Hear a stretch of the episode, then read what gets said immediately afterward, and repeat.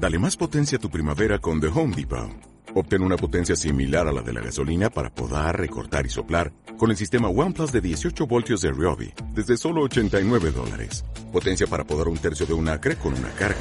Potencia para recortar el césped que dura hasta dos horas. Y fuerza de soplado de 110 millas por hora. Todo con una batería intercambiable. Llévate el sistema inalámbrico OnePlus de 18 voltios de Ryobi. Solo en The Home Depot. Haces más. Logras más.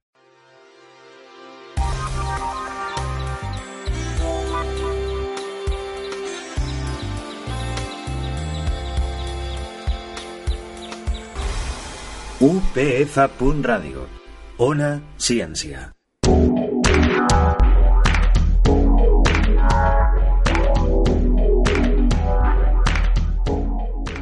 Hola oyente y bienvenido a tu programa de curiosidades de la ciencia. Esta semana vuelvo a estar aquí contigo y te traigo lo más curioso. Mira los titulares.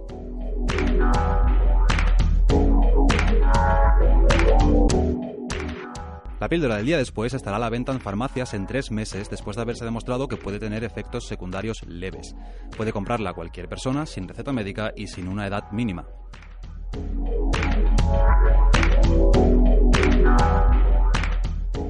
El nuevo anticonceptivo para hombres está en fase de experimento. Se trata de una inyección de testosterona que bloquea la producción de espermatozoides de forma temporal y que tiene una eficacia del 99%.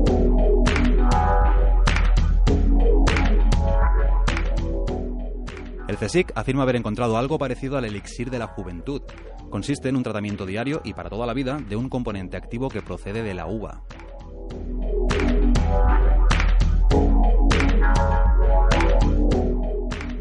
Un experimento confirma científicamente los beneficios de la risoterapia en pacientes con diabetes, hipertensión y colesterol.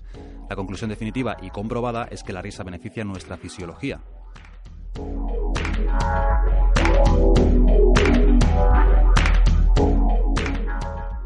Un nuevo concepto de ecoarquitectura arquitectura utiliza raíces aéreas de árboles para conseguir mobiliario urbano.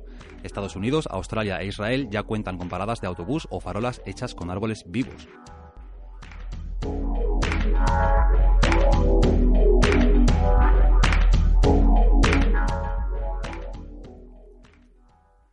Y empezamos el programa con la píldora del día después, el anticonceptivo de urgencia que estará a la venta en farmacias en unos tres meses. En la segunda semana de mayo, la ministra de Sanidad, Trinidad Jiménez, y la ministra de Igualdad, Viviana Aido, han anunciado la aprobación de la ley que permite dispensar la píldora del día después en las farmacias sin receta médica y también para menores. La Federación de Planificación Familiar Estatal y la Organización Mundial de la Salud coinciden en que este medicamento no tiene riesgos para las pacientes. Aquí, en Curiosidades de la Ciencia, te explico los posibles efectos secundarios que puede tener esta píldora. Según se describe en el prospecto publicado por la Federación de Planificación Familiar Estatal, el fármaco puede producir náuseas, desajustes en el ciclo menstrual o como mucho un sangrado vaginal leve. Repito, puede producir, no quiere decir que lo produzca. Un dato importante es que no daña al feto en el caso de que haya tenido lugar la fecundación. El motivo es que no se trata de una píldora abortiva, ya que el efecto que tiene es que evita que el espermatozoide fecunde el óvulo, así que no hay nada que abortar. ¿De acuerdo? Las ministras Jiménez y Aido han reiterado en rueda de prensa que esta píldora no debe usarse como método anticonceptivo, sino como el último recurso cuando los medios habituales, como el preservativo o la píldora, no han funcionado. La razón es que el porcentaje de éxito es más bajo. En concreto, funciona al 95% durante las primeras 24 horas y su eficacia va disminuyendo hasta el 58% a las 72 horas. Después de tres días ya no surte ningún efecto.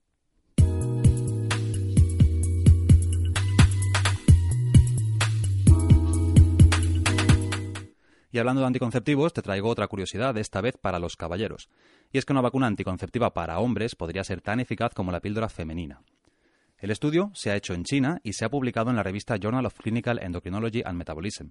La nueva alternativa para el control de la natalidad consiste en una inyección de testosterona que bloquea temporalmente la producción de espermatozoides. Este medicamento produce muy pocos efectos secundarios y la producción de espermatozoides vuelve a ser normal después de seis meses de dejar el tratamiento. La efectividad de la inyección anticonceptiva masculina se ha demostrado en pruebas clínicas con 1.045 hombres fértiles de entre 25 y 40 años. De esta muestra, solo un 1% concibió un hijo en los dos años y medio que duró el ensayo.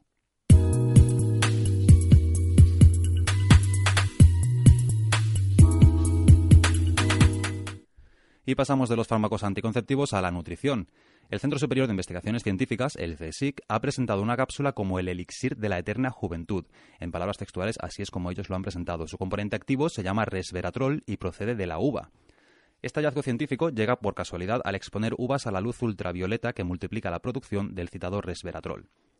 El nombre comercial de este complemento alimenticio es Revidox, apúntatelo, Revidox, y lo han desarrollado los científicos Juan Carlos Espín y Francisco Tomás.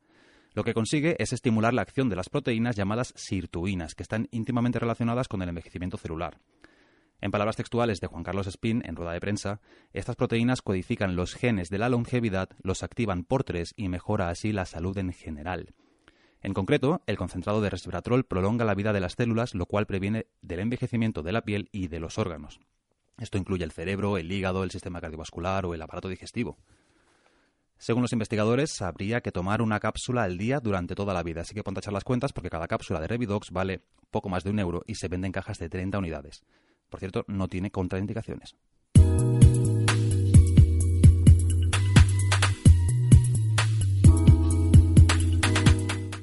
Reírse es todavía más sano de lo que se pensaba. De hecho, se siguen confirmando más efectos beneficiosos de la risoterapia. Los detalles de la última investigación se han dado a conocer en la conferencia científica Experimental Biology 2009 que ha tenido lugar en Nueva Orleans, en Estados Unidos. El estudio ha consistido en someter a 20 pacientes diabéticos de alto riesgo a una terapia con medicamentos contra la diabetes, la hipertensión y el colesterol. A la mitad de estos enfermos, a 10, se les aplicó también la risoterapia, que consistió en 30 minutos al día de humor en televisión, un humor que cada paciente eligió según su propio gusto. Pues bien, el experimento demostró que reír a diario reducía la secreción de las hormonas del estrés. Además, la risa aumentaba el colesterol bueno y reducía los indicadores de la inflamación. Este es el, este es el dato nuevo. En concreto, después de un año de tratamiento, los niveles de colesterol bueno aumentaron un 23% en pacientes que se expusieron a la risoterapia. Y en cuanto a la proteína que causa la hipertensión y otras enfermedades cardiovasculares, se observó una reducción del 40% en pacientes que se reían todos los días. Según el investigador Lieberg, este estudio proporciona evidencias de lo que los profesionales de la medicina ya se imaginaban. La risa sana, el optimismo y la esperanza tienen efectos positivos sobre nuestra fisiología.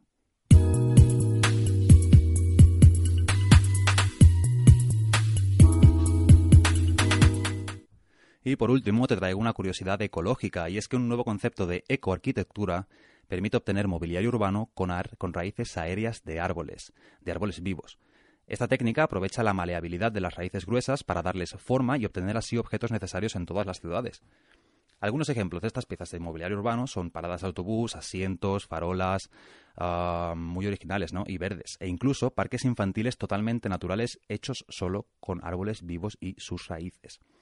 El proyecto llega de la mano de un equipo de científicos del Laboratorio de Investigación Sara Rasin de la Universidad de Tel Aviv, en Israel. Según uno de los investigadores, Amran Eshel, ya hay una empresa dispuesta a introducir esta técnica de objetos urbanos, verdes y ecológicos en el mercado. Se trata de la compañía Plantware. Los proyectos piloto ya se están implantando en Estados Unidos, Australia e Israel.